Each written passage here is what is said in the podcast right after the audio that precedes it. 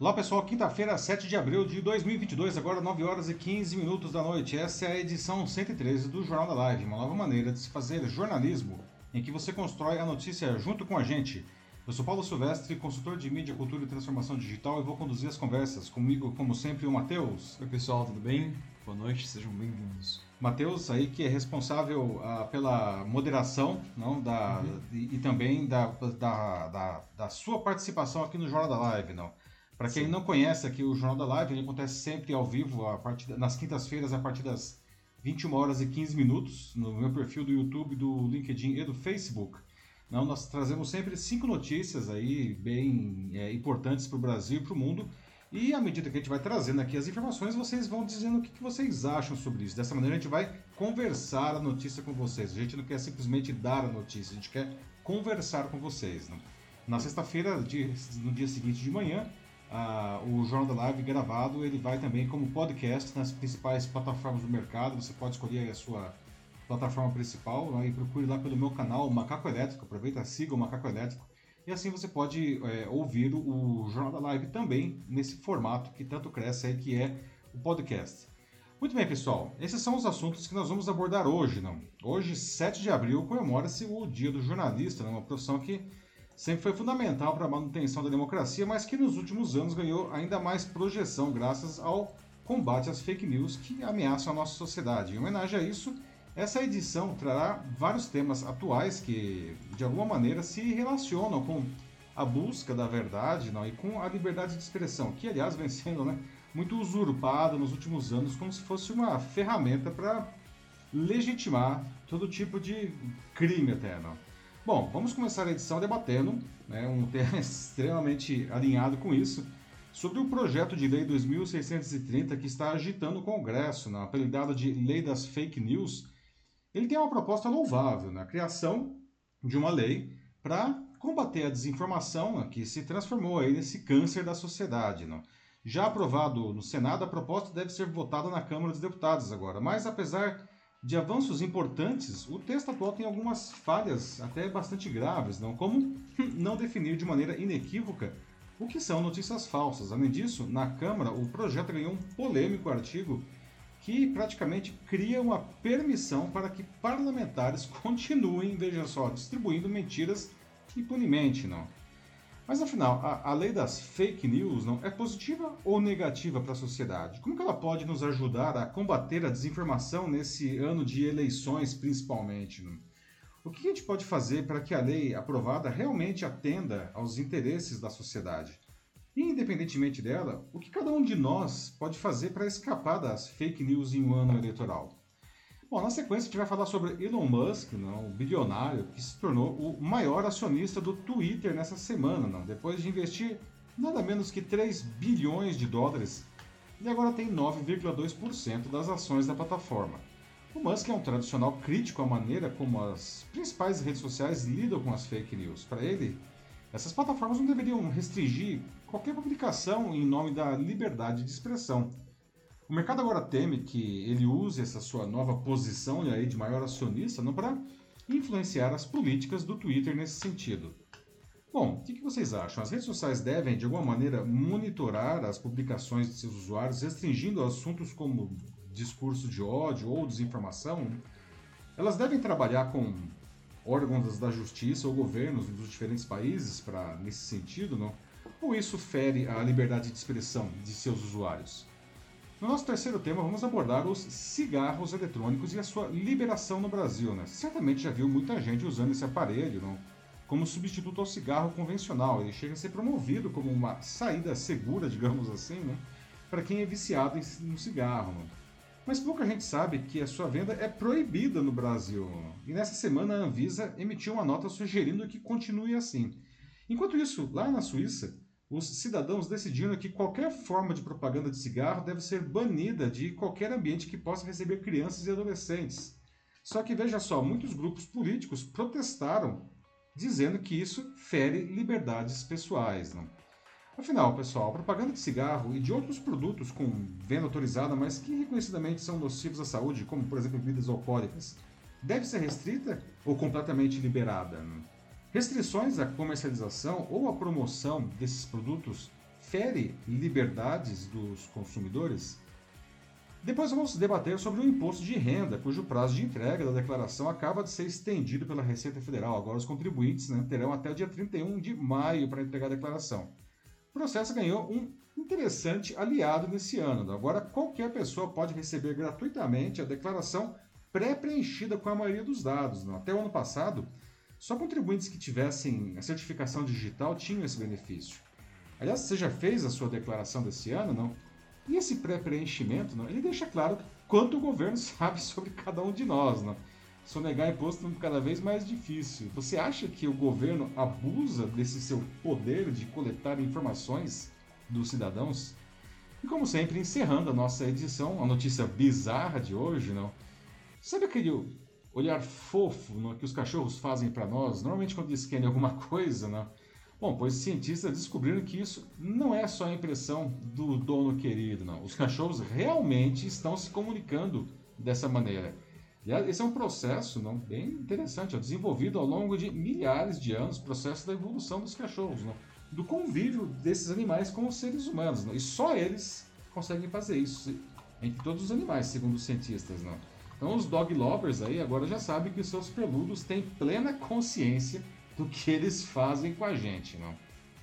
Bom, pessoal, então agora sim, iniciando aqui o debate da edição de hoje aqui do, do Jornal da Live, não?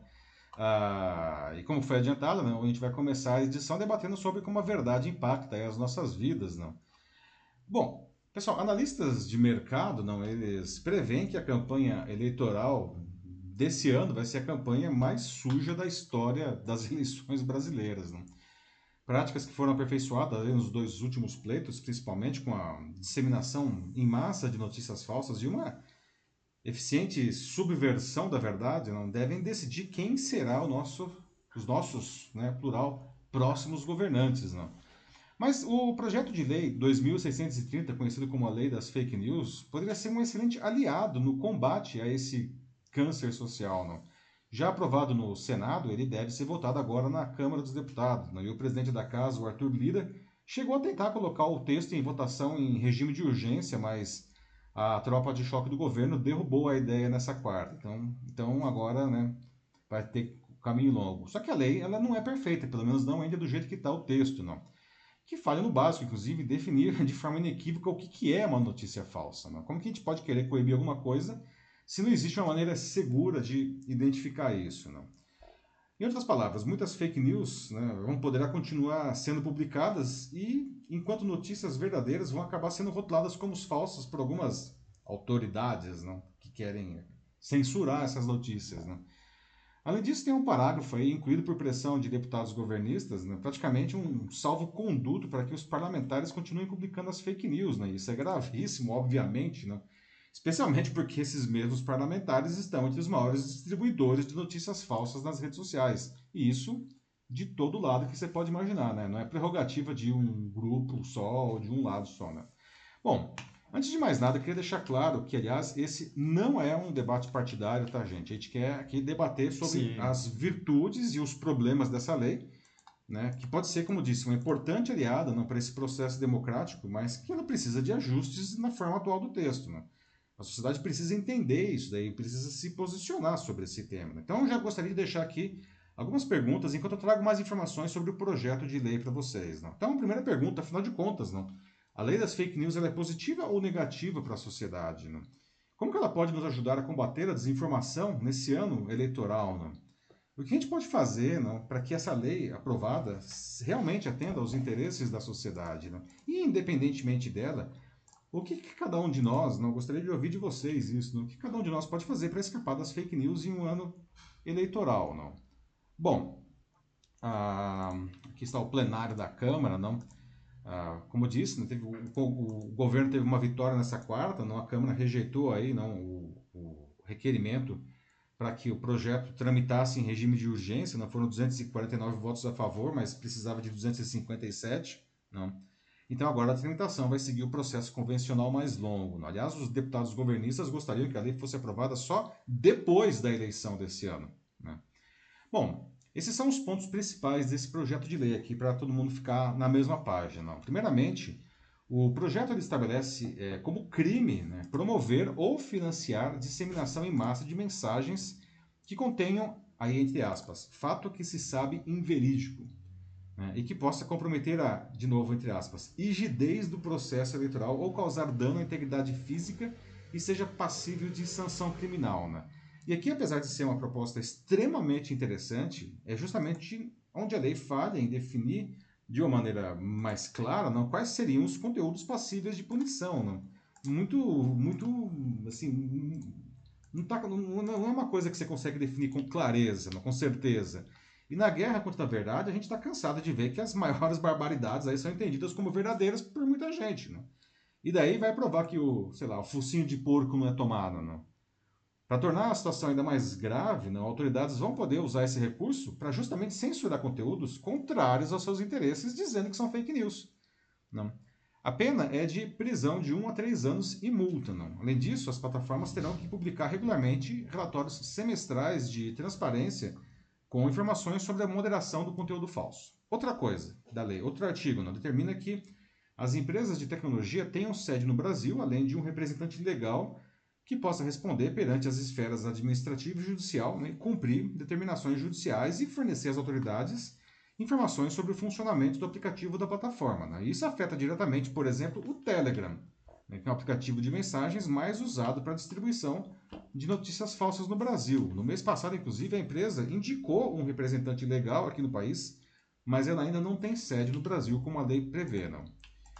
Também ficam proibidos os disparos em massa de mensagens, um recurso enormemente usado nas campanhas eleitorais de 2018 e 2020. Além disso, a inclusão em grupos e listas de transmissão de mensagens só poderá ocorrer com o consentimento prévio dos usuários. O projeto de lei traz ainda o conceito de autorregulação regulada, né? ou seja, ele prevê que as empresas vão ter que criar seus próprias, suas próprias políticas, não, suas regras de transparência para se adequar à legislação. Não? Só que essa autorregulação ela estaria regulada pelo Comitê Gestor da Internet, que é um órgão que já existe hoje, não? que controla a internet, só que os especialistas argumentam que o Comitê Gestor não tem capacidade para fazer isso, não, não é um órgão fiscalizador. Não. Bom, um ponto aparentemente bem-vindo nesse projeto, mas que também está em volta aí de polêmica, não, é a remuneração de conteúdos jornalísticos. Não. Com o objetivo de fortalecer o jornalismo profissional frente às fake news, o projeto inclui uma regra que determina a remuneração de conteúdos jornalísticos usados pelas plataformas digitais. E esse é um ponto né, que as empresas estão batendo muito nas empresas digitais, aí, nas plataformas, uh, porque elas argumentam que isso seria inviável e que sites que não são jornalísticos poderiam começar a exigir pagamento por qualquer tipo de conteúdo. Não? E o ponto mais polêmico de todos, como eu já falei antes, não, que é a tal da imunidade parlamentar. Não? Esse projeto determina não, que a imunidade parlamentar material se estenda às plataformas digitais e redes sociais. Em outras palavras, não, isso poderia criar um verdadeiro salvo-conduto para que os senadores, deputados federais estaduais e vereadores continuassem publicando notícias falsas de maneira impune. Não? E esse trecho foi incluído por pressão de deputados governistas, né? E apesar de o relator Orlando Silva dizer que esse parágrafo apenas redu, é, reproduz o que já está na Constituição e que não vai servir para blindar políticos, especialistas não concordam muito com isso. Acham que isso abre um risco por uma judicialização extrema, não? Por exemplo, eles dizem que se o texto for aprovado do jeito que está, qualquer tentativa de remover ou até mesmo marcar não, uma publicação de um parlamentar teria que ser aprovado pela Corte Constitucional do país, ou seja, teria que passar pelo Supremo Tribunal Federal. Tudo, todas as postagens, o que obviamente não Insano. é inviável pelo volume, uhum. né? Então esse aqui é o grande problema desse negócio, né? Então, esses são os pontos principais aí do projeto de lei. Não queria saber o que vocês acham do projeto, é, enfim, se dá para melhorar, enfim. A, a, a lei né, traz, em tese, né, alguns avanços realmente muito interessantes, porém essas brechas podem colocar essas boas ideias a perder. Não? Então vocês acham que ela mais ajuda ou atrapalha? Ela deveria ser aprovada o quanto antes ou, sei lá, só depois das eleições? Não? Ah, o que, que vocês alterariam no texto se vocês pudessem? Não? E muito além não, da proposta aí, do projeto, não, é, o que cada um de, de nós não pode fazer para enfim, defender e até combater as fake news? Esse é um ano decisivo na guerra da desinformação, não, em um cenário que vai determinar o futuro de todo o país por pelo menos quatro anos. Né?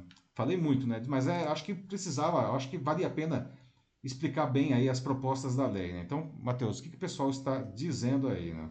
Vamos lá, muita gente aqui é, já comentando aqui, principalmente no LinkedIn, uhum. é, como a Sergia Beth, por exemplo, fala que esse, né, cadê a ética, assim, como assim existe esse é, salvo-conduto, que é um tremendo um absurdo, é, e depois também tem o, pessoas como o Rafael Cisa, que traz aqui um ponto, né, de que, é, falando sobre o conceito em si de fake news, uhum. que ele fala né, de que o consenso sobre o que é exatamente uma notícia falsa é o grande desafio, e o que é incômodo é saber que políticos se articulam para se isentar de responsabilidades, por exemplo, mentir em campanha. Pois é, né? É, é, esse acho que realmente é o grande ponto, Rafael, não? É, de novo, a lei ela é super interessante, a proposta é válida, mas é, como a gente vai se proteger, não digamos assim, de fake news, se fake news continua sendo um juízo de valor? Né? A, a, a lei, ela, se ela tem essa proposta, ela precisa de alguma maneira deixar mais clara, mais mensurável, tirar do terreno aí do achismo, não? Ah, o que é ah, ah, uma notícia falsa, porque pelos dois lados, não? Porque senão o que é notícia falsa, o pessoal vai continuar dizendo que não é, e pior, não, o que não é notícia falsa, algumas autoridades vão querer usar a lei para falar, não, isso é notícia falsa, precisa ser retirado, o cara tem que ser preso, ele tem que ser multado. Então, é, eu acho que esse realmente é o grande calcanhar de Aquiles da legislação é, que precisa de alguma maneira ser resolvido, não? E como a Sérgia falou, não é uma questão gravíssima, não? Os, os políticos aí não criarem, né, incluir aí um parágrafo, na verdade não é nem um artigo, eles escreveram um parágrafo dentro de um artigo já existente para que aparentemente eles consigam continuar aí, enfim, distribuindo as suas pérolas não, nas redes sociais, não? particularmente os parlamentares no caso. Depois tem aqui o Davi Garcia, que ele diz que a liberdade de expressão não pode ser tolerante ou intolerante. Não adianta bloquear um ou outro aplicativo.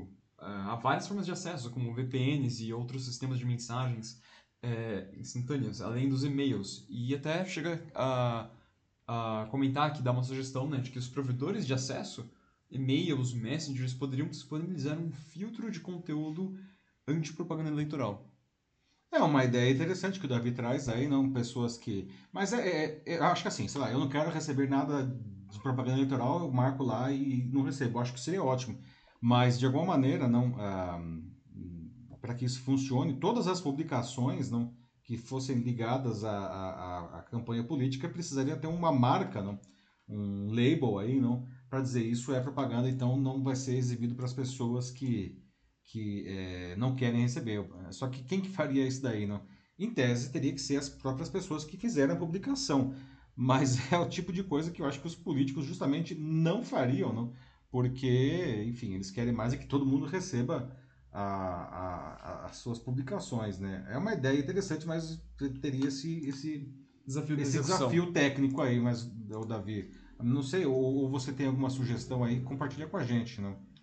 Depois, a Sergia Beth, mais uma vez, fala de que existem vários veículos de checagem informando diariamente sobre fake news, então dá sim para perceber.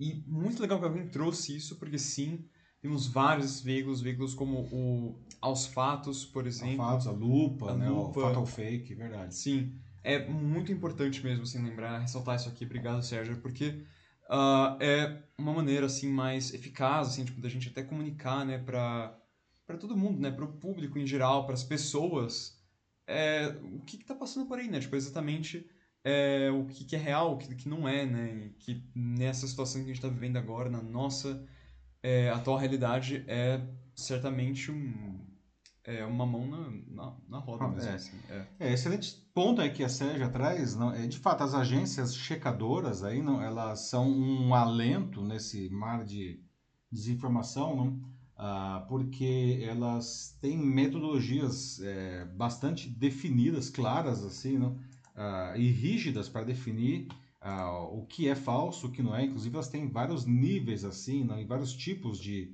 de digamos assim, de, de falsifica, de, de classificação de quanto uma notícia é falsa ou verdadeira, não? e isso são padrões, inclusive internacionais. O Brasil tem várias agências aí bastante interessantes é, que oferece esse serviço. Inclusive, não, a, a, as plataformas digitais como a Meta, que é o Facebook e o Instagram, se associaram não, a essas plataformas, então vamos supor que. Só que ainda acaba sendo um trabalho um pouco é, reativo, não? Porque.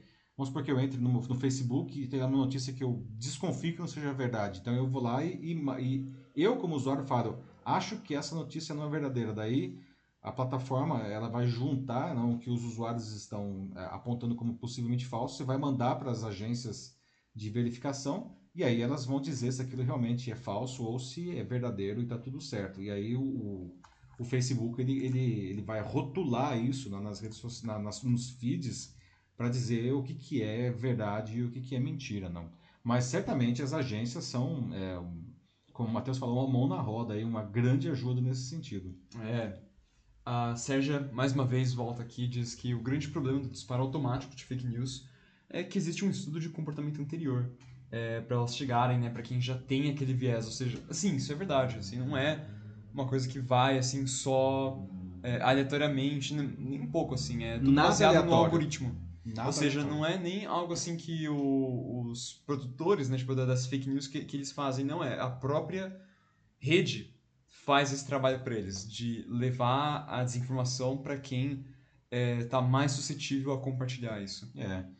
Pois é, de novo, é uma boa é, colaboração da Sérgia. Não? E, e, esse, esse assunto eu discuti ao longo da semana inteira nas redes sociais, não? e eu ouvi alguns comentários curiosos. Não? É uma pessoa disse que, inclusive, que acha que é, as pessoas têm direito de publicar o que elas quiserem, mesmo que seja uma mentira, não? Ah, e, e, afinal de contas, isso sempre teria existido, não? E, bom, eu não concordo que as pessoas podem ficar livres aí, impunes, não, de disseminar fake news. E, e, uma coisa que, sim, de fato sempre existiram boatos, sempre existiram fofocas, não? É, sempre existiram essas, essas coisas que as pessoas colocam para criar, para causar, melhor dizendo, não? nas redes sociais, mas a gente precisa de, é, é, saber qual que é a diferença justamente entre uma fake news e uma fofoca, um boato, não? E a principal diferença entre essas duas informações que são igualmente mentirosas, não? é que a fake news ela acontece de uma maneira industrial, como o Matheus falou, é, não é uma, uma coisa assim a, a inocente e em pequenas quantidades, não. A, quem dissemina isso aí virou uma indústria, né? O, face, o, o, a fake news virou uma indústria.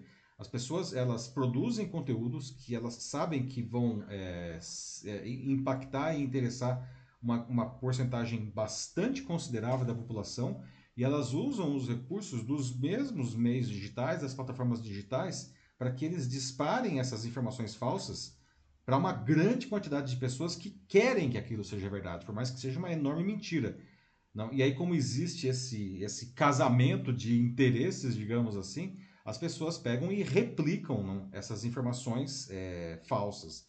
Muito diferente de você fazer um boato que você conta no seu trabalho, numa fofoca ou no portão de casa. Não? que isso simplesmente não se espalha. As fake news, elas se espalham, elas usam é, essa inteligência para o mal, digamos assim, ah, para conseguir se espalhar enormemente. Né? Ah, e dessa maneira, ah, mesmo a mais absurda mentira é, vai ter uma porcentagem enorme da população que acredita que aquilo seja verdade. É, essa que é a diferença aí, não?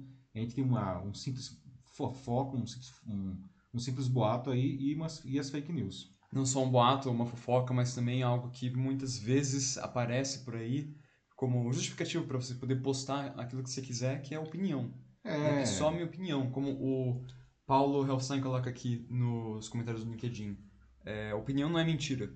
E não é mesmo, assim, é. opinião é. é aquilo que você quer falar, né? Tipo, é o que você pensa e tudo bem, mas o problema hoje, ainda mais quando você posta nas redes, é que aquilo, assim, é algo que não vai ser visto só por você, assim, talvez pela, pela sua família, né, uhum. só amigos. E na verdade, e mesmo assim, mesmo que só fosse algo visto assim pelos seus amigos e família, o fato é que eles podem compartilhar isso. É. E, tal, e nesse dominó, assim, tipo, porque chega em uma pessoa, seu, seu amigo, compartilha para outra, e, outra, e outra, uhum. e outra, e outra, e outra, e outra, sabe? Vai assim adiante o cresce negócio cresce. Geometricamente o negócio. Aham, uhum, é, vira assim, pode até mesmo virar uma, uma outra coisa aquilo que você, que você falou. Então, por isso a, a gente sempre fala, né? Tipo, tem tanta gente que fala assim que você precisa tomar cuidado com o que você posta, porque você nunca sabe no que pode se transformar. E hoje, assim, algo que foi começando uma opinião, se ela não foi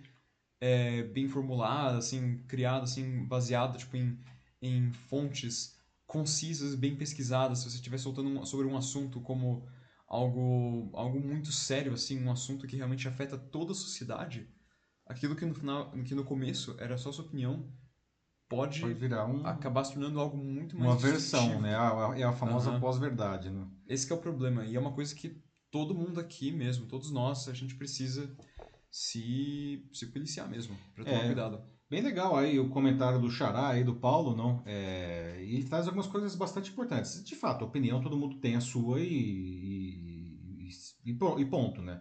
Mas é, nessa nossa sociedade hiperconectada, não, algumas coisas a gente precisa levar em consideração.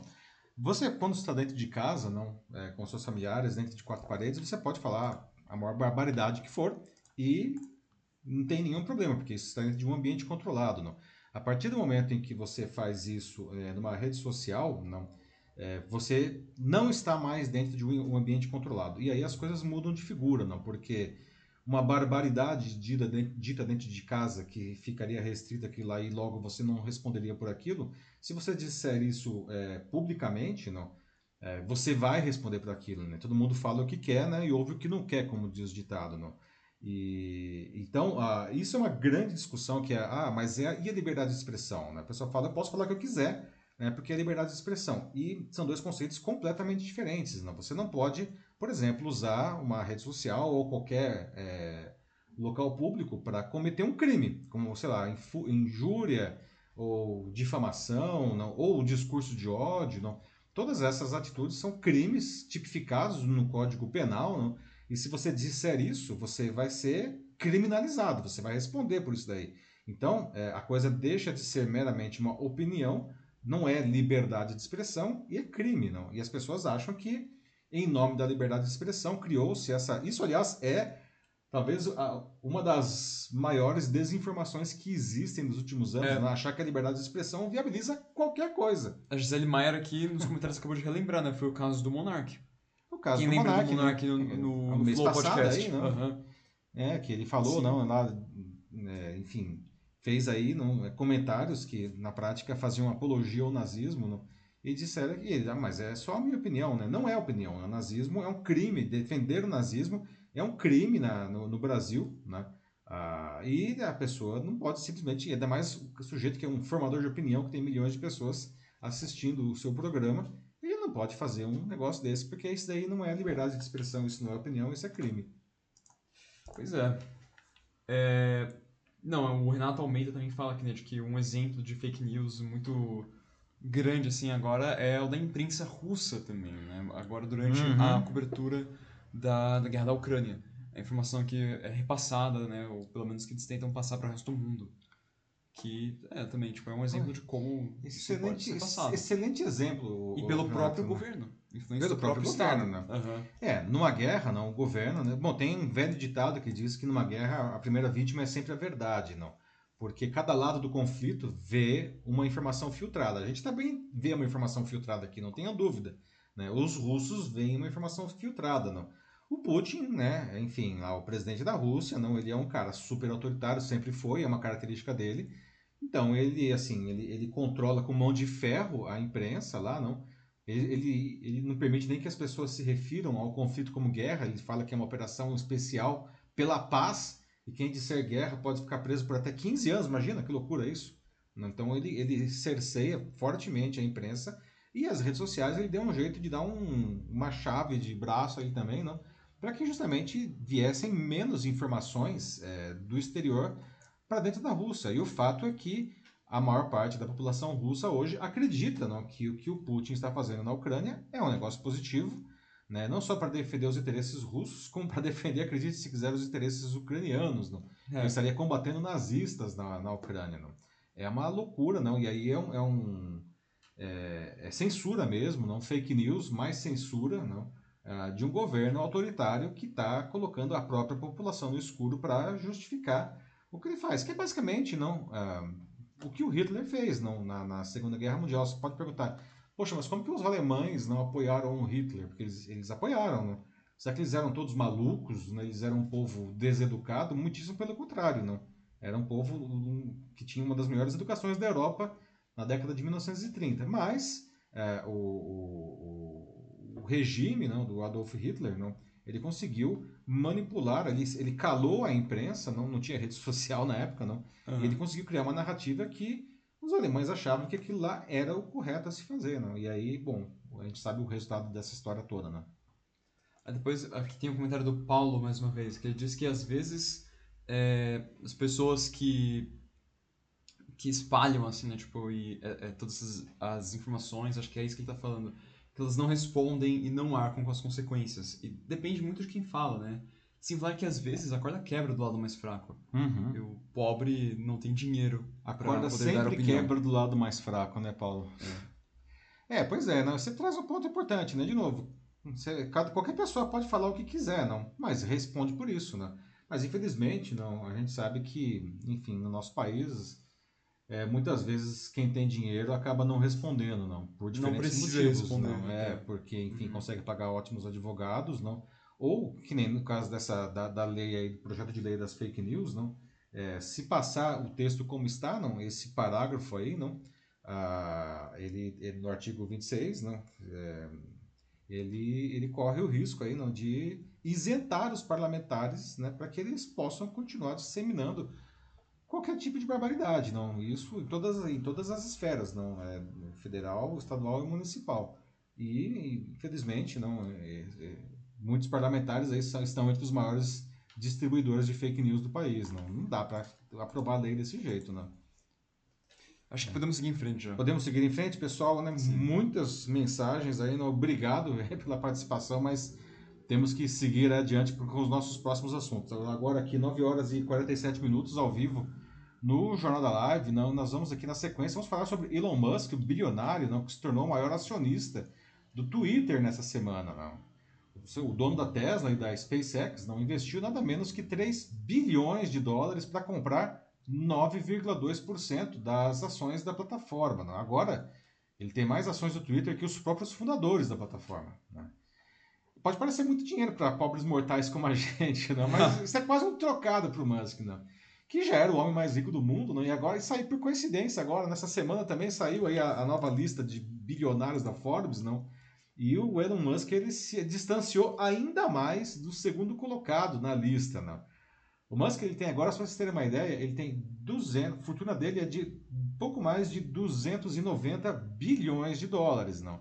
Que coloca ele 100 bilhões de dólares na frente do segundo colocado, que é o Jeff Bezos, não, o fundador da Amazon, não, que aliás foi por muitos anos o homem mais rico do mundo. Você vê que o Bezos está assim acelerando né, com o foguete dele lá, não. Bom, mas o mercado acha não, que esse movimento não é motivado por questões financeiras. Ele não, ele não investiu no Twitter porque ele está querendo lucrar com isso. Não.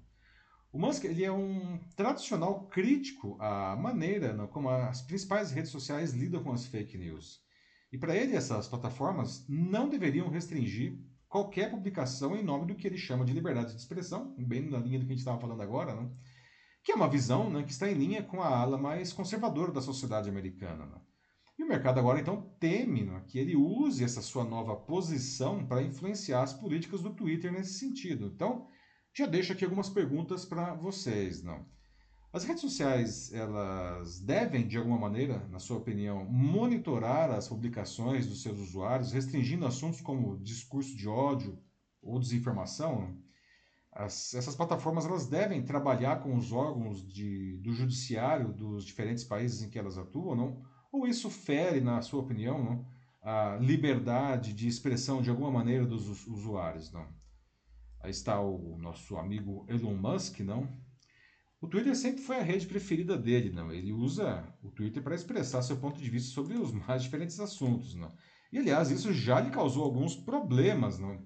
Inclusive empresariais, porque alguns dos seus tweets foram interpretados aí pelo mercado como informação privilegiada, não distribuída de modo a influenciar o valor das suas empresas ou ganhos dele mesmo ou de outras pessoas. Não? Inclusive, teve um caso aí não, recente que o irmão dele teria ganhado muito dinheiro com informação privilegiada que ele jogou no Twitter. Não? Tanto que ele chegou a ser obrigado a renunciar em 2019, ele teve que renunciar ao cargo de presidente do conselho da Tesla por três anos, né? E se comprometeu a submeter a, a revisão todos os tweets que ele fizer envolvendo a sua fabricante de carros elétricos, a Tesla, né, que se tornou a montadora de veículos mais valiosa do mundo. Porque ele estava falando coisas, né? e aí a, a, o equivalente à Comissão de Valores Imobiliários lá dos Estados Unidos deu um, um gancho no, no, no, Elon Musk e falou, cara, você está ferindo as regras do mercado, né? você não pode ficar usando o Twitter para falar o que você entender. Então ele foi obrigado a renunciar à presidência do conselho da própria empresa, né? por três anos. Né? Bom, para o Elon Musk, não, as redes sociais deveriam, como eu falei, né, ser espaços é, sem qualquer forma de regulamentação de governos, da justiça, ou até mesmo de uma alta, de uma alta regulação dessas plataformas. Ele acredita que, que elas simplesmente não deveriam marcar nem excluir publicações que fossem fake news, discurso de ódio. Ele fala, não, deixa tudo aí, não. Só que o que acontece? Não? Desde o escândalo da, da empresa de marketing político Cambridge Analytica em 2018, uma empresa britânica, não? As plataformas digitais elas estão sendo pressionadas pela justiça de diversos países, principalmente dos Estados Unidos, para abandonar uma posição de, colocar entre aspas, neutralidade que elas adotavam até então, não? Como, se, como se elas fossem meros canais para as opiniões de seus usuários, né? que por isso elas não poderiam ser responsabilizadas pelas suas consequências. Essa era a visão das plataformas. Não? Quando teve o escândalo da Cambridge Analytica, o próprio Zuckerberg foi, foi lá depor no, no no Congresso, do, no Senado americano, e o maior cara de pau falou: não, mas o Facebook é vítima disso daí. Não. E não é, né, gente? Nossa. É, não é, né? Quando você tem um, uma máquina poderosíssima de convencimento de bilhões de pessoas, você não é vítima de nada, não. Só que, então, diante dos danos né, que isso tem causado, né, a própria estabilidade democrática não, e a sociedade, não, as empresas, essas empresas, não, elas se comprometer, então, a agir na moderação de conteúdos ligados a coisas como discurso de ódio, discriminação, uh, notícias falsas. E apesar de ainda estar longe de ser algo totalmente eficiente, alguns resultados interessantes começam a ser observados, inclusive aqui no Brasil. Só que esse, esse movimento dessas plataformas não fez com que muitos usuários descontentes com essa postura migrassem para outras redes onde supostamente não teria nenhuma restrição. Redes como o, o Getter, o, o Parler, o Rumble, não. Só que nenhuma delas chega sequer aos pés da relevância das grandes plataformas, ou seja, Facebook, Instagram, YouTube e o próprio Twitter. Não.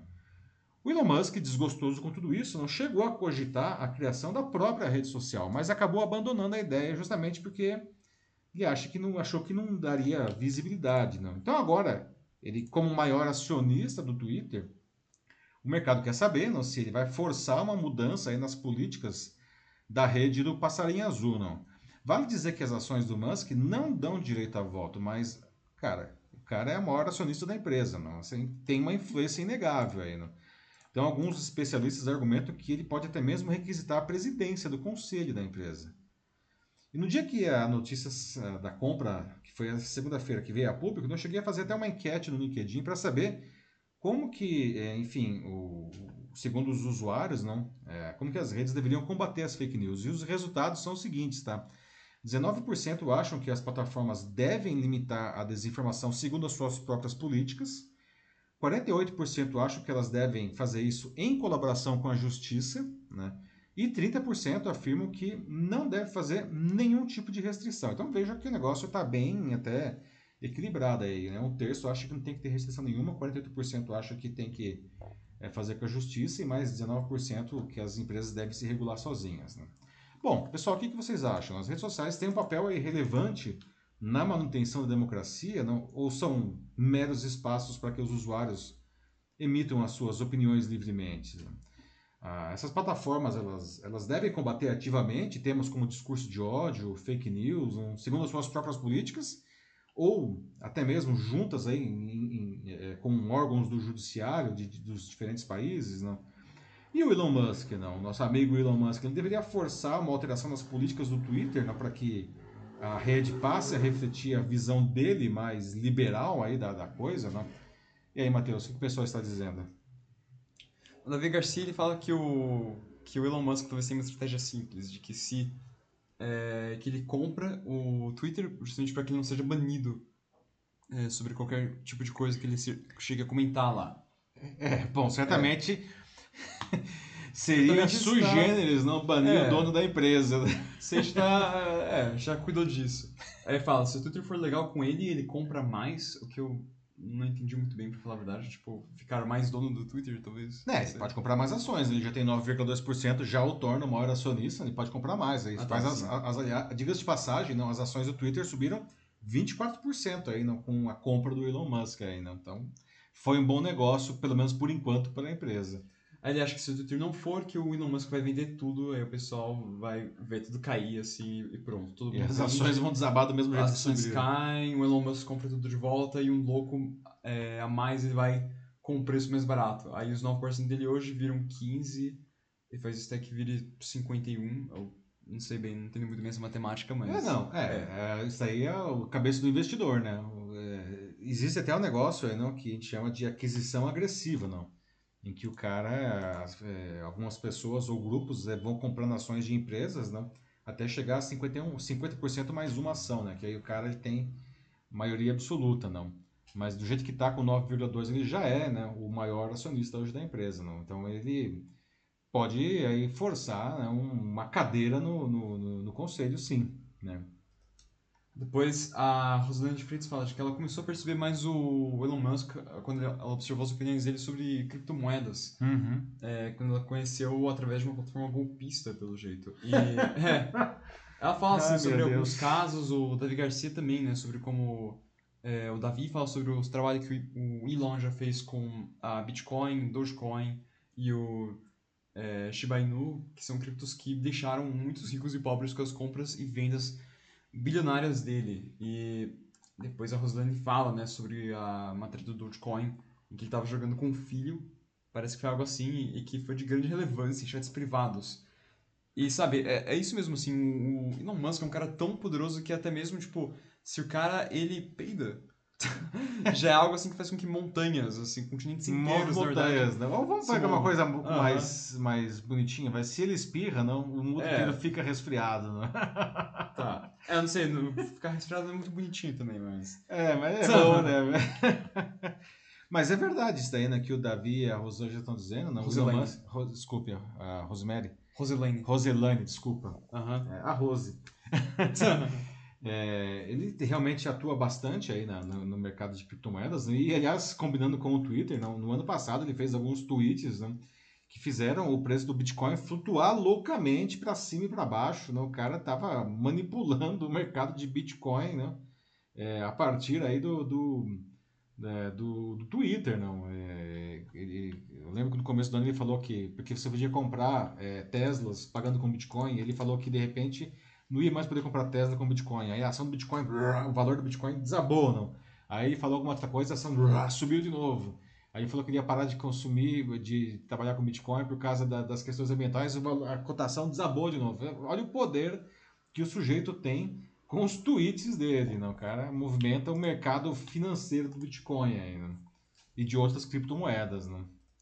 É, a questão é que, né, realmente, ele ter todo esse poder agora em mãos, acho que é o que mais preocupa. Como a Sérgia Beth fala, que eles, né, só pelo fato do que ele já tem com, com a Tesla em si, com todo o dinheiro que ele tem, e agora ainda por cima o Twitter, né, essa rede social super popular, assim, com tantas pessoas que ele agora é basicamente, né, uh, dono.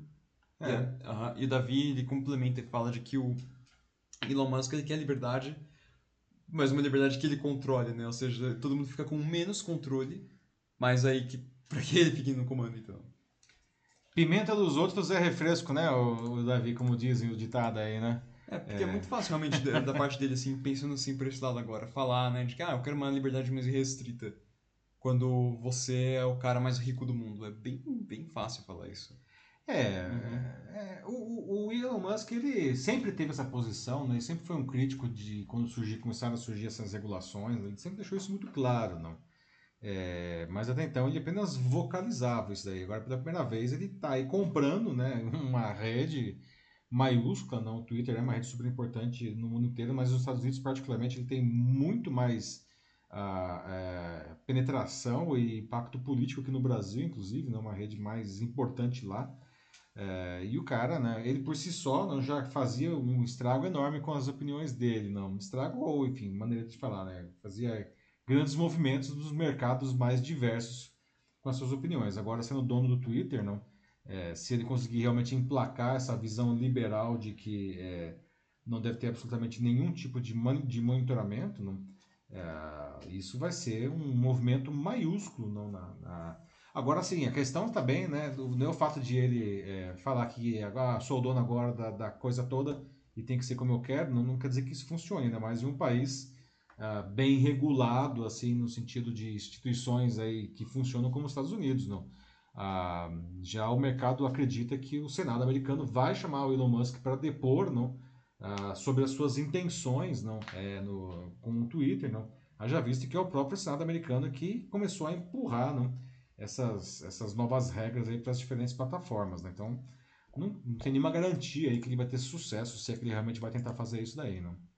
Acho que a gente pode passar para a próxima. Podemos já. passar para o próximo assunto Sim. aqui. Muito bem, pessoal. Agora 10 e 1 aqui no Jornal da Live, ao vivo. Vamos para o nosso terceiro tema. Vamos abordar os cigarros eletrônicos e a sua liberação no Brasil. Não?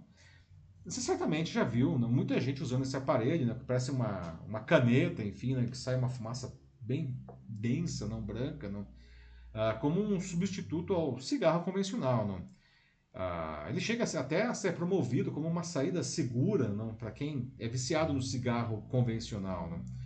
Mas pouca gente sabe que a venda desse produto é proibida no Brasil. Não? Vocês sabiam disso daí? Não? Eles são, inclusive, porque eles são muito populares entre os jovens. Não? Ah, nessa semana agora, a Anvisa, não, a, a Vigilância Sanitária, emitiu aí uma nota sugerindo que eles continuem assim, proibidos. Né? Enquanto isso, né, na Suíça, os cidadãos decidiram que qualquer forma de propaganda de cigarro deve ser banida de qualquer ambiente que possa receber crianças e adolescentes. Só que vejam só, não, muitos grupos políticos protestaram com, é, contra isso, dizendo que isso fere, de novo, a liberdade. Liberdades pessoais, no caso, é, de escolha. Não? Afinal, vou deixar essas perguntas aqui enquanto eu trago mais informações. Não? A propaganda de cigarro e de outros produtos, com a venda autorizada mesmo, tá? Mas que são reconhecidamente nocivos à saúde, principalmente em consumo excessivo, como bebida alcoólica. Isso deve ser restrita ou completamente liberada? O que, vocês acham? Não estou dizendo aqui que o produto deve ser proibido, tá? mas apenas assim a questão da promoção em locais ou grupos específicos. Isso deve ser limitado, como os suíços aí é, decidiram, não? E os cigarros eletrônicos, eles devem continuar sendo proibidos? Aí sim, eles são proibidos à venda, inclusive, apesar que a gente compra em qualquer lugar isso daí, né? Aqui no Brasil, não. E principalmente aqui para o nosso debate central de hoje, não, as, essas restrições à comercialização ou restrição às promoções desses produtos, isso de alguma maneira, na opinião de vocês, fere uh, liberdades aí do, do, das pessoas? Não. Aí um exemplo de um cigarro eletrônico, não. Bom, a equipe técnica da Anvisa sugeriu né, manter a proibição da importação, comercialização e propaganda de cigarros eletrônicos no Brasil, não um relatório que eles divulgaram ontem, na quarta-feira. O grupo ele considera que a liberação seria, entre aspas, tecnicamente inviável e potencialmente lesiva à saúde pública. Não? Uma recomendação de 2009, não, com as proibições, está no processo de análise para atualização desde 2019, ou seja, é proibido desde 2009, mas desde 2019 estão decidindo se continua assim ou não. não? Os técnicos não, disseram que a decisão, essa decisão deles agora, esse relatório, não, visa diminuir a iniciação de crianças e adolescentes no tabagismo, não? ou seja, começariam né, por, esses, esses cigarros, que tem até um aspecto meio lúdico, não? Tem, inclusive são chamados de vapes também, não?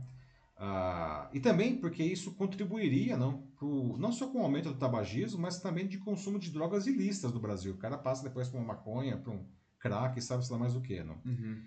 Esses dispositivos eles são bem simples. Como que, como que funciona esses cigarros eletrônicos? Tem uma bateria que esquenta, não, tem uma, é, uma bateria que alimenta uma resistência que esquenta o líquido que você coloca ali, não? Esse líquido que, aliás, é cheirosinho, não, tem uma, é basicamente o que é? É água, um aromatizante alimentar, não, nicotina, então tem nicotina, o propileno glicol, né, e uma glicerina vegetal. É isso aqui. Só que ninguém sabe exatamente o que tem nesse líquido, né? Mesmo porque você compra dos lugares mais suspeitos às vezes. Né? Bom, de um lado, os profissionais de saúde alertam para possíveis complicações cardiovasculares e pulmonares né? para quem usa os vapes, os cigarros eletrônicos. Né? É, inclusive, tem é, casos já que seriam comprovados aí no, de 68 pessoas que morreram nos Estados Unidos especificamente pelo uso de vapes. Né? Do outro lado, os usuários e a indústria do tabaco dizem que o aparelho ele tem um risco reduzido e, aliás, ajuda os fumantes né, de cigarro convencional a largar o vício. Não.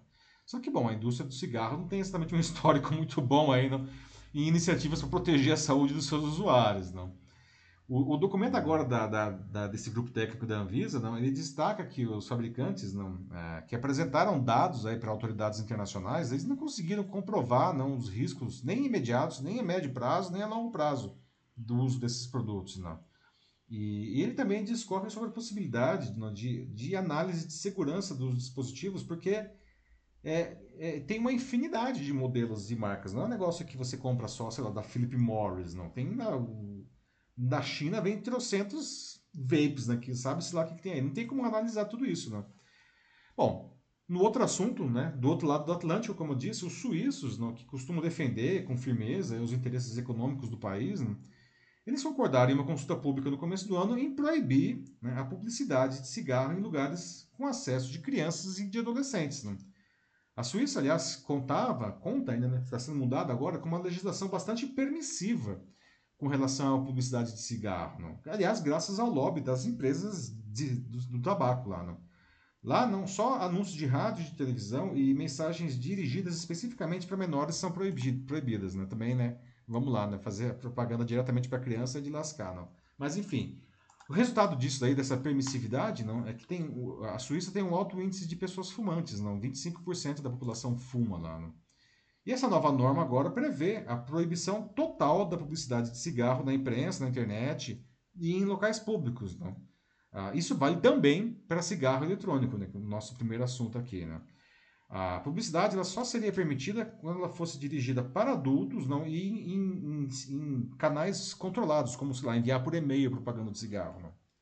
Só que veja só, não, os opositores não, dessa, dessa iniciativa aí, que os próprios suíços votaram, não, entre eles, o próprio governo e o parlamento acham que isso é exagerado. Né? E aí os parlamentares estão, inclusive, usando um velho e batido argumento da indústria tabagista para ser contra. Eles falam que, que essa proibição, na verdade, eles, eles infantilizam os adultos não? e tiram deles a liberdade de escolha. Não? E falam que isso é uma ditadura do politicamente correto, não? Essa, essa proibição da publicidade de cigarro. Então, agora sim, eu queria saber de vocês o que vocês acham disso. Não? Primeiro, se os cigarros eletrônicos eles devem continuar sendo proibidos no Brasil, né? E para o nosso debate central aqui, não, se vocês acham que restrições de comercialização ou de promoção de cigarro de qualquer tipo, não, isso fere liberdades né, do consumidor, ou enfim, como estão dizendo inclusive aí os, os parlamentares suíços, não? E aí, Matheus, o que o pessoal está dizendo?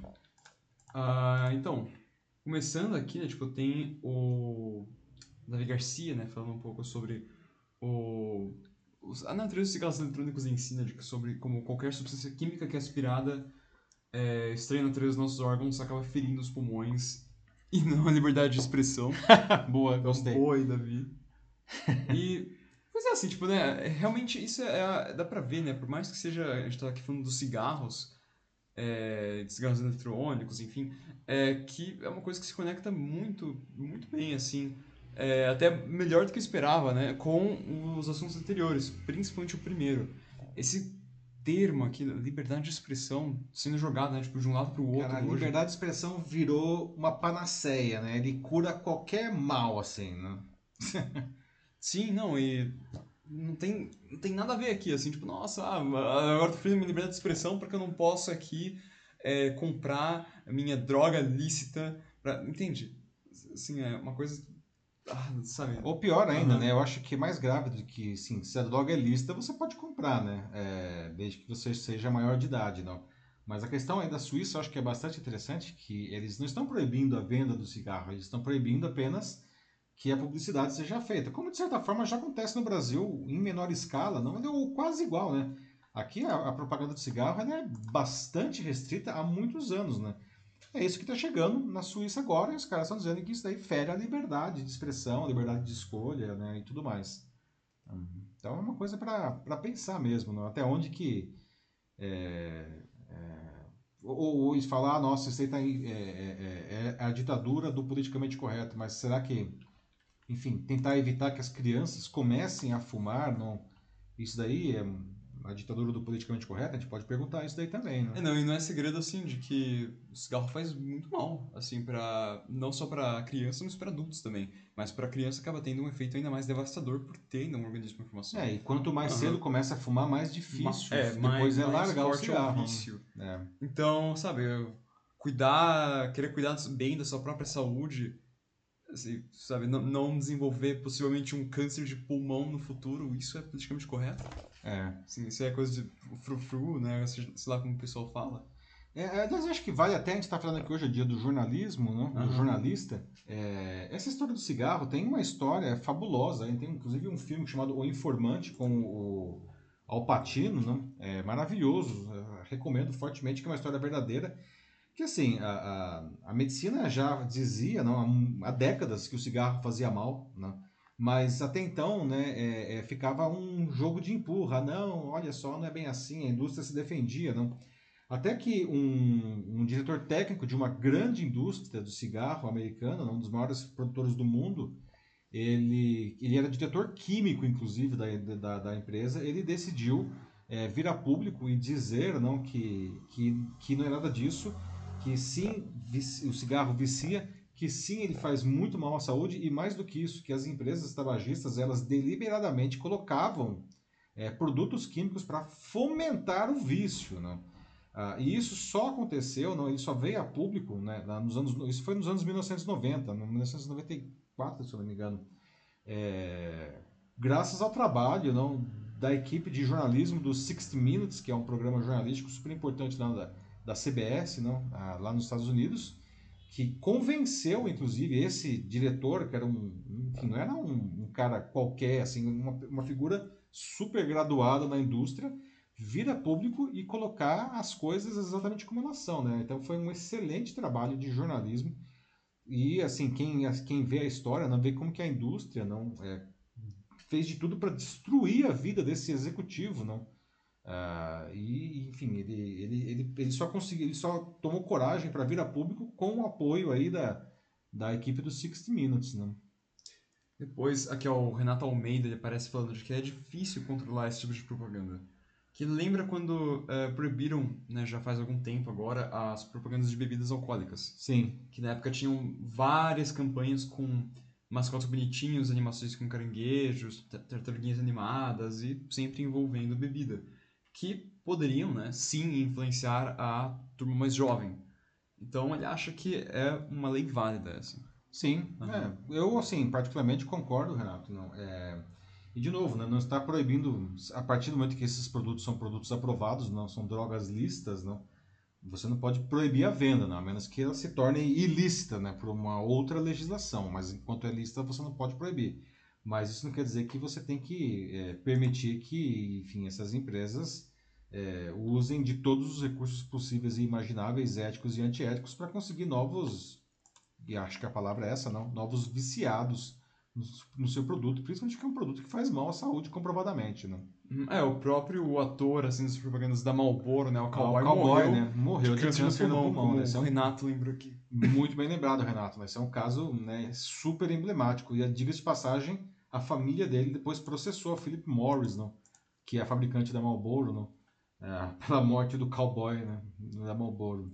Mas essa é uma empresa, assim, tipo, é, uma, é um negócio que é muito difícil de manter, assim, né? Tipo, é, em xeque por completo. Assim, não é difícil sumir, né? O Cristiano Claudino fala né, sobre a Souza Cruz, que, que é uma, é uma indústria de cigarros, né? Tipo, que uhum. o Brasil fala que eles têm um lobby é, fortíssimo até hoje, né? Sobre como eles ainda têm muita influência com políticos apoiando e dessa forma eles nunca acabam perdendo o comércio deles de fato. Eles sempre arranjam um jeito, sempre. É, pois é, né? É, desculpa, é o Cristiano, né? É, Cristiano. Isso. Obrigado, Cristiano. É verdade, não? O lobby sempre existiu, né? Em tempos em que não existia fake news, é que é o tema aí central do nosso debate hoje, não? É, as empresas investiam milhões não, nessa, nesses lobbies não para justamente influenciar não, os governantes, os parlamentares, principalmente para que eles aprovassem leis não favoráveis ou não aprovassem leis desfavoráveis não. É... o, o vape, não, aí o cigarro eletrônico não é uma é uma tentativa, vamos dizer assim, não, da, da indústria tabagista não, de se manter no mercado, haja visto que justamente com o fim ou as restrições da publicidade do cigarro, é, o consumo desse produto vem caindo muito, não. É, aqui no Brasil mesmo, não, você tem não só restrições à publicidade, como por exemplo, não poder fumar em locais públicos, são coisas que desincentivam o consumo do produto, não. E aí vem caindo, não. Então os vapes, aí, os cigarros eletrônicos, eles são uma tentativa de resgatar aí a, a, o seu papel no mercado, né? Sim. Bom, acho que dá pra gente seguir adiante. Seguimos adiante aqui, muito bem, pessoal. Aqui 10 e 15 agora no Jornal da Live, ao vivo, não? E agora vamos debater sobre o imposto de renda, cujo prazo de entrega não, da declaração acaba de ser estendido pela Receita Federal. Não? Os contribuintes terão agora até o dia 31 de maio para entregar a declaração. Não? E o processo ganhou um interessante aliado nesse ano. Não? A partir de agora, não, qualquer pessoa pode receber gratuitamente a declaração pré-preenchida com a maioria dos dados. Não? Até o ano passado, só contribuintes que tivessem uma certificação digital tinham esse benefício. E essa certificação ela, ela era paga, era cara. Não? Então, pouca gente tinha esse benefício. Não? Aliás, vocês já fizeram a sua declaração nesse ano, pessoal? Não? Ah, bom, tem mais um tempinho. Se você não fez ainda, ganha mais um tempinho aí. Não? e vocês sabiam desse recurso da declaração pré-preenchida mais amplo? Não? Já usei esse recurso e é muito interessante. Realmente você ganha tempo não? e evita aí preencher algumas informações erradas ou esquecer alguma coisa. Não? Por outro lado, não? e aí trazendo aqui para o nosso tema central de hoje, não? esse pré-preenchimento não deixa claro, se alguém tinha alguma dúvida ainda, não? quanto que o governo sabe não? muito sobre cada um de nós. Não? Então, aviso aqueles não, que gostam de sonegar o imposto de renda, não? se isso já era difícil, agora está mais difícil ainda. Não? O governo realmente sabe muita coisa sobre nós. Não? Vocês acham que, de alguma maneira, ele abusa, enfim, desse poder aí de coletar informações dos cidadãos. Não? Você é daqueles que não informa o CPF no caixa quando você vai fazer uma compra com medo que o governo saiba não? o que você está comprando. Não? Gente, olha, desencana que a vida engana, viu? ele já sabe, não? sabe muito mais do que você imagina. Não?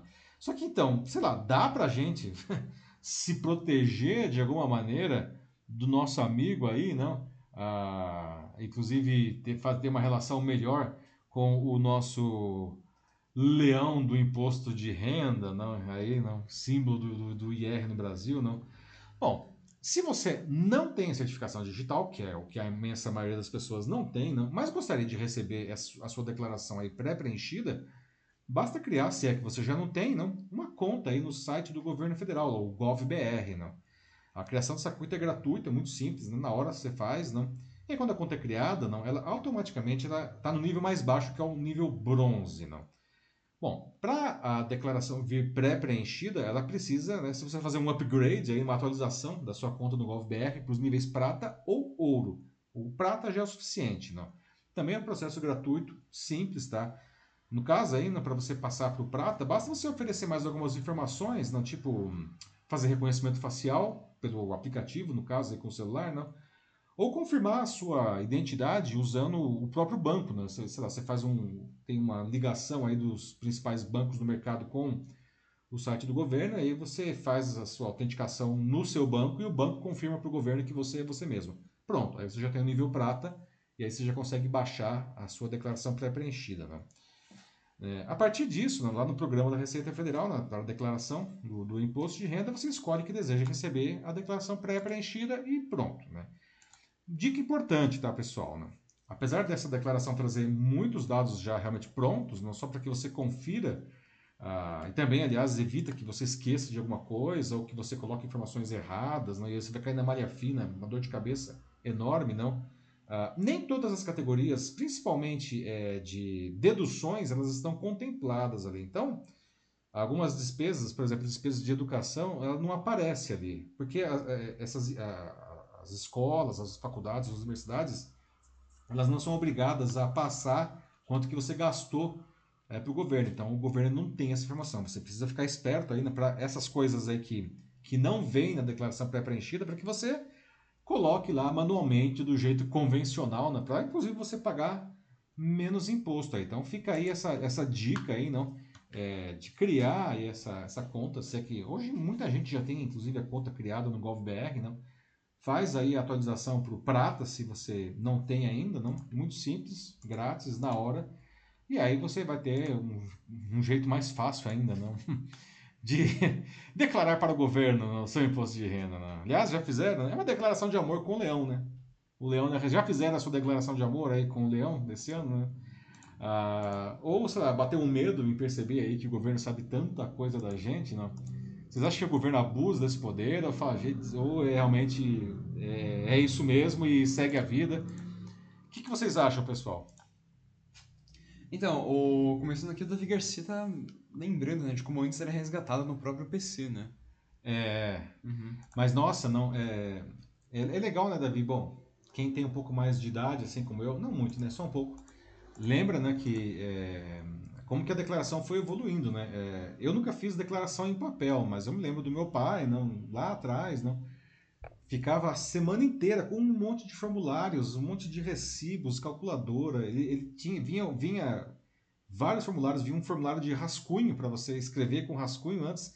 Depois você passava limpo aquele negócio no formulário de papel definitivo, depois você tinha que levar aquele negócio para a Receita Federal. Olha o trabalho, era uma semana, ficava uma semana fazendo aquilo lá, não tinha que fazer. E, imagina a quantidade de, de erros que esse negócio podia gerar, né?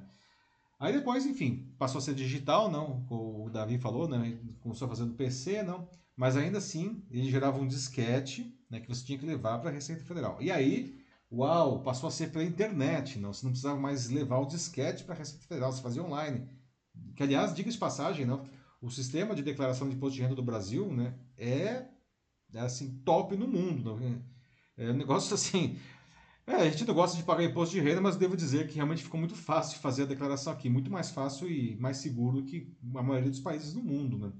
Mais recentemente, inclusive, né, você faz até pelo celular, né? Parece um game, assim, né? Você faltava ter um Angry Bird é, ali, né? Só que não é um game muito legal, só isso. é um game que você vai se ferrar, mas você enfim. Mas, ah, depois o Davi fala que ele acha que sim, que abusam, que antes a pessoa declarava qualquer coisa que gerasse restituição, montava a declaração e a receber 20 mil. Uhum. Depois de 5 anos, se não fosse avaliada pela Receita, restituíam. Muita gente ficou rica assim, e depois Verdade. foi digitalizado e parou um pouco, mas hoje ele sente de que, é, que sabem mais. Sabem muito mais, mas muito mais, né, Davi? Aí que tá, não. É é, tá pego, cara. É, como eu falei, é, sonegar imposto de renda aqui no Brasil hoje o cara tem que ser. Primeiro, tem que ser muito corajoso né, e muito cara de pau, assim, né? Porque as, o cruzamento de bases aí é imenso. Não? O governo ele tem um monte de bases cruzadas é, que torna virtualmente. Não vou dizer que é virtualmente impossível, que tem um pessoal realmente meio ninja aí, não. Mas torna muito mais difícil não fazer esse tipo de, de sonegação, né? Como o Davi falou, muita gente ficou rica com isso daí, né? É, porque as informações, jogava lá um monte de informações, o governo restituía, né? E não tinha, o governo não tinha como verificar muitas vezes, não. Agora acabou a festa desse pessoal. pois é. É. Acho que é, ele fala que tem muitos disquetes também, então um pouco mais da nostalgia do, emoção de pagar o imposto de renda. É, nossa, gente, assim, é tão legal pagar imposto de renda, assim, é, tem um aspecto lúdico aí, né? Ah, tinha até um negócio, eu não sei se ainda existe isso, eu achei que passar aí, mas tinha uma cartilha para as crianças saberem o, como fazer a declaração de imposto de renda, que tinha Meu a figura Deus. do leãozinho, inclusive, olha só que bonitinho. o leãozinho, né? Uma coisa para as crianças entenderem como que funciona o imposto de renda no Brasil. Mas sei lá, né? O, Benjamin Franklin, não, lá um dos pais fundadores dos Estados Unidos, não, ele dizia que tem só duas coisas que são certezas aí nessa vida, não. Uma delas é a morte e o outro são os impostos, né? Frase aí do imortalizado do Benjamin Franklin, não. Acho que a gente pode seguir para o próximo já. Seguimos o próximo assunto uhum. aqui, então agora, pessoal, 10 e 24 não? chegamos aí na nossa notícia bizarra de hoje, não. Bom, pessoal, sabe aquele olhar fofo? Quem tem cachorro aqui, não? Ou enfim, que convive com o cachorro, sabe aquele olhar fofo que o cachorro faz às vezes para a gente, não? normalmente quando ele quer alguma coisa, não? ele vai lá fazer aquela cara assim, né, de cachorro que caiu da mudança, não? e aí te comove, não? Pois agora, pessoal, veja só, cientistas descobriram que isso não é só uma impressão das pessoas, do dono querido, não. Os cachorros realmente estão, de uma maneira consciente, não, se comunicando dessa maneira, não.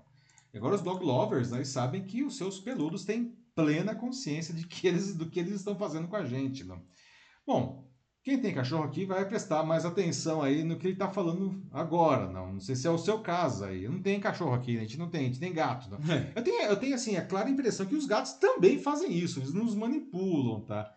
Apesar que os cientistas aí, vou dar aqui os detalhes da pesquisa na sequência, eles falam que só os cachorros têm essa capacidade, mas, cara, os gatófilos, se tiver alguém aí gatófilo aí assistindo a gente, vocês têm essa sensação aí de que os bichanos te manipulam também, não? Hum. Olha a cara do cachorrinho, gente. Como resistir a um olhar tão fofo como esse, não é mesmo? Bom, segundo uma pesquisa publicada pela Universidade de Pittsburgh, lá nos Estados Unidos, não? essa expressão facial dos cachorros, não? ela parece ter evoluído exatamente não, para que eles pudessem se comunicar melhor com os humanos. Não? Segundo os cientistas, os cachorros são os únicos mamíferos, pelo menos, que trocam olhares com os humanos, algo que não são não é observado em outros, segundo eles de novo, não, animais domesticados como os gatos e até cavalos, não. E cavalo é um bicho também que, nossa, para quem tem cavalo ou enfim tem contato com cavalo, ele parece que se comunica muito com a gente, não. Só que de novo, voltando para o estudo, não, que foi publicado, aliás, na prestigiosa revista científica Proceedings of the National Academy of Sciences, não, ele relaciona as transformações faciais dos cachorros com seu processo de domesticação ao longo de milhares de anos. Né? Os cientistas eles fizeram é, uma comparação entre cães e lobos, né? embora o momento exato não esteja muito claro. É, Estima-se que os cachorros e os lobos eles divergiram geneticamente há mais ou menos 33 mil anos, não? que foi justamente quando os humanos começaram a criar os lobos de uma maneira seletiva. O foco na anatomia não, de pequenos músculos né, usados para formar as expressões faciais, não, que são chamados de músculos miméticos, né, foi a base da pesquisa. Não.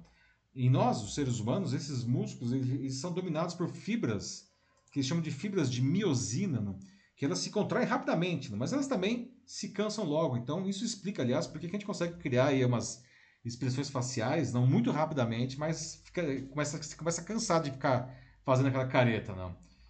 E aí os pesquisadores compararam né, essas fibras de miosina não, com os músculos de lobos e de cães, cães domesticados. Não. E aí os resultados, veja só, mostraram que, assim como nós humanos, os cães e os lobos também têm os músculos faciais dominados aí por fibras de contração rápida, mas os lobos é, têm uma porcentagem maior de fibras de contração lenta. E, gente, tá complexo isso, né? Mas enfim, Resumindo a história aí, não, os pesquisadores não, eles sugerem não que essas fibras aí mais rápidas não é o que permite que o, que o cachorro tenha e o lobo não tem, é o que permite que, que o cachorro faz essa carinha tão fofa assim, não. Isso é querer ser o melhor amigo do homem, não. O lobo não tá tão assim, né? E nós, humanos, a gente pode ter contribuído para essas adaptações dos cachorros aí, não? Com a nossa própria vontade de se comunicar com eles, não? Ah, ao longo do processo de domesticação, não, os humanos eles podem ter criado cães, é, eles escolhiam aqueles cachorros que faziam justamente expressões faciais parecidas com as nossas, não? Porque eles justamente estavam com essas mudanças nos músculos, etc e tal, né? E aí, não, o que aconteceu, né? Como eles, os humanos começaram a dar preferência para esses cachorros aí com expressões faciais, eles começaram, né, segundo a, seguindo a lei de Darwin, não, da evolução, eles começaram a passar adiante seus genes, não. E aí, olha só, né? O resultado é essas carinhas fofas aí, não? De uhum. cachorro pidão, não? É uma baita de uma troca de interesse. Também nós queremos nos, nos, comunicar com os cachorros. Então a gente escolhe os cachorrinhos que fazem essas expressões, né? Gente, alguém aqui, bom, certamente alguém que deve ter cachorro, não? Sim, tem algumas pessoas é. falando já. Vocês acham que o cachorro conversa com você, não? E assim, para não deixar todo mundo gato triste, vocês acham que os gatos também? É, apesar que os cientistas disseram que só os cachorros, mas sei lá, né? vocês acham que o gato também te, mais do que controlar, o gato te manipula? Acho que o gato é maquiavélico ainda, né? Mas enfim, eu, eu, gosto muito dos gatinhos, eu tenho aqui.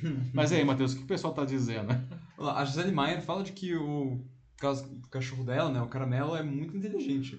Que um dia desses ele roubou uma niqueleira e corria para um lado Aí parava, esperava ela chegar perto dele, só para ele correr de novo.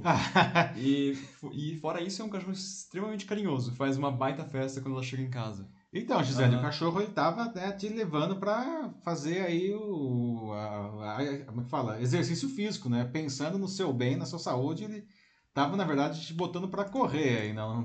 Já que você não tá fazendo a esteira, o cachorro tá te levando aí para correr. É. Não, o Davi Garcia já chega e chama eles de chantagistas logo de cara. né? Que a Natasha Costa também depois escreve que, de que a princesa dela de só três meses também já sabe fazer essa cara. Então, realmente. Oh, que bonitinho. É algo... Três meses já é uma chantagista, como diria né, o é, Davi, o, né, Natasha? É, é evolutivo, eles sabem fazer isso Tá, tá, é. no, tá no instinto, gente. Passa pelo DNA aí, né? Os cachorros aí te manipulam, né? Aí o Davi conta aqui o caso que ele tem com o pincher dele, que provoca todos os pitbulls, depois foge e deixa a bronca pra ele. O melhor ah. amigo do homem. Pois é, olha só, bem amigo aí, né?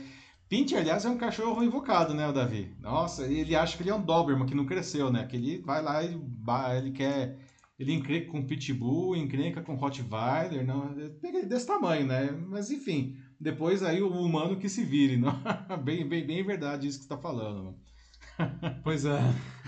é. Eu sou mais de gatos também, eu sempre fui mais assim, assim, prefiro gato. Mas, é, não sei, tipo, eu, eu acho que eles também têm, têm o jeito deles, acho que eles não mudam realmente tanto a expressão, a, a expressão facial quanto, quanto os cachorros, né? Mas eles têm um, outro jeito, né? Eles têm uma forma também de serem meio. meio daquele jeito meio maquiavélicos, né? Que eles ficam ali parados, ficam olhando pra você. Eles, eles chamam você, né? Tipo, pelo menos aqui em casa, né? Os nossos gatos, eles nos chamam, assim, eles Se sabem né? o que eles querem. Tem tipo, miados diferentes, inclusive. Tem miados diferentes para diferentes coisas. Tem um miado para quando ele quer água, tem um miado para quando quer comer, é, tem um miado para quando quer carinho. Quando ele quer coisas. entrar na porta do quarto que tá fechado e fala, oxe, o que vocês estão fazendo aí dentro? Quer entrar? É. Não, assim, é, é, e dá, e dá para perceber mesmo, assim, tipo, depois de bastante tempo assim convivendo junto, dá para diferenciar. Né? Realmente é, é, é, muito louco, mas tem essa comunicação. É, gente, assim. Bom, quem assistiu o Shrek, ou eh, tinha lá o Gato de Botas a partir do Shrek 2, que depois até virou, teve um spin-off, né? Uhum. Do Gato de Botas lá, dublado pelo Antônio Bandeiras, Antônio Bandeiras né? Que ele fazia, que ele pegava o chapéu assim, né? E ficava assim, se aproximando da câmera, assim, né, com aquele olho enorme, assim, aí o Shrek lá, o homem, fala, ah, para com isso, eu já sei, eu vou dar o que você quer. é bem isso mesmo. Bem isso. Ai, ai, é isso aí, Matheus. Por hoje é só. Tá bom. Pessoal, muito obrigado aí, não, pela participação de vocês não, nesse Dia do Jornalismo. Hoje fiz, acho que foi, olha, em 113 edições do Jornal da Live, mais de dois anos. Foi a primeira vez que a gente fez uma edição quase temática, né, Matheus? Né? Verdade. Chama aí numa questão, assim, assuntos bem quase diferentes aí, não? Relacionado à Mas tentando pegar a questão da busca é. pela verdade aí, não, da liberdade de expressão, né? porque realmente, gente, assunto fundamental, mas assim, mas muito fundamental para a própria manutenção da sociedade. Né? A gente vive num ambiente aí, não, o dicionário de Oxford, não, miserável. Lá em 2016 ele disse que pós-verdade era a palavra do ano, não, que era pós-verdade, não, que segundo o próprio dicionário de Oxford, não é uma realidade que nós vivemos em que as versões valem mais do que os fatos.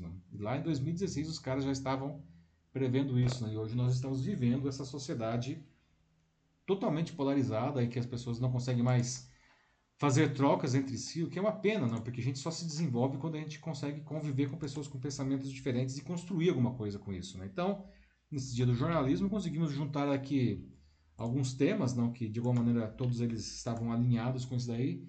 Muito obrigado aí pela participação de todos, ao pessoal que só assistiu, só assistiu entre aspas, porque eu acho que é bem legal mas também aos que deixaram aí seus comentários. Não, obrigado, realmente, tema importante para nossa vida, não. Então é isso, chegamos ao final da edição aí 113 do Jornal da Live. Semana que vem tem mais.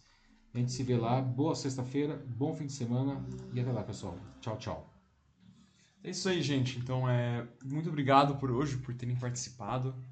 É, espero que tenham gostado. Mais uma vez que, né, como já é, foi falado, isso, isso acontece por causa de vocês. E é muito bom ver que vocês curtem isso ainda e da mesma forma que a gente curte. Então é isso, assim. Espero ver vocês na semana que vem. É, conversem à vontade, né? Chamem mais gente. E é isso aí, assim. Se cuidem. E a gente se vê. Bom resto de semana e até mais. Tchau, tchau.